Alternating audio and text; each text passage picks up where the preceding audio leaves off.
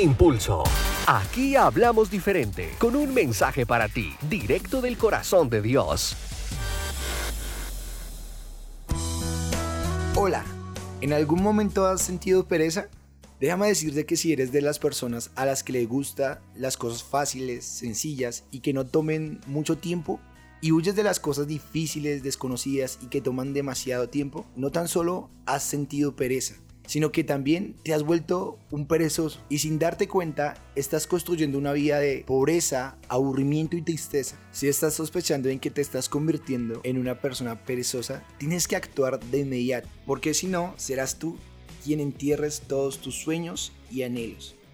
Porque la pereza hará que cambies tu manera de pensar, llevándote a postergar las responsabilidades que tienes con la frase mejor lo hago mañana. Hará también que pienses que las cosas mínimas que haces son suficientes y que no vale la pena hacer más. ¿Para qué? Será la pereza la que te llevará a pensar que tienes que descansar cuando apenas has hecho un poco de esfuerzo y comenzarás a utilizar a las personas que están a tu alrededor queriendo que haga lo que a ti te corresponde. La pereza cambiará la manera en la que ves las cosas. Comenzarás a ver las cosas con más dificultad y como si se tratara de una enfermedad visual y tu visión será tan corta que podrás tener las más grandes oportunidades al frente y no las podrás ver por culpa de la pereza. La pereza hará que al principio veas a los demás trabajar, pero al pasar el tiempo tú serás el que trabajes para los demás.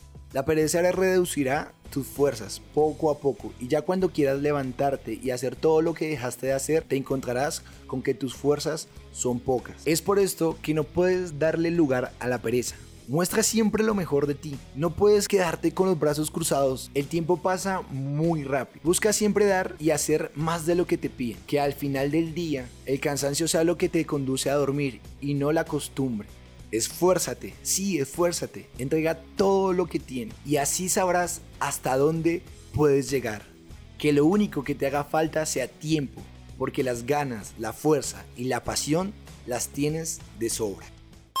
Y recuerda que Dios es tu impulso.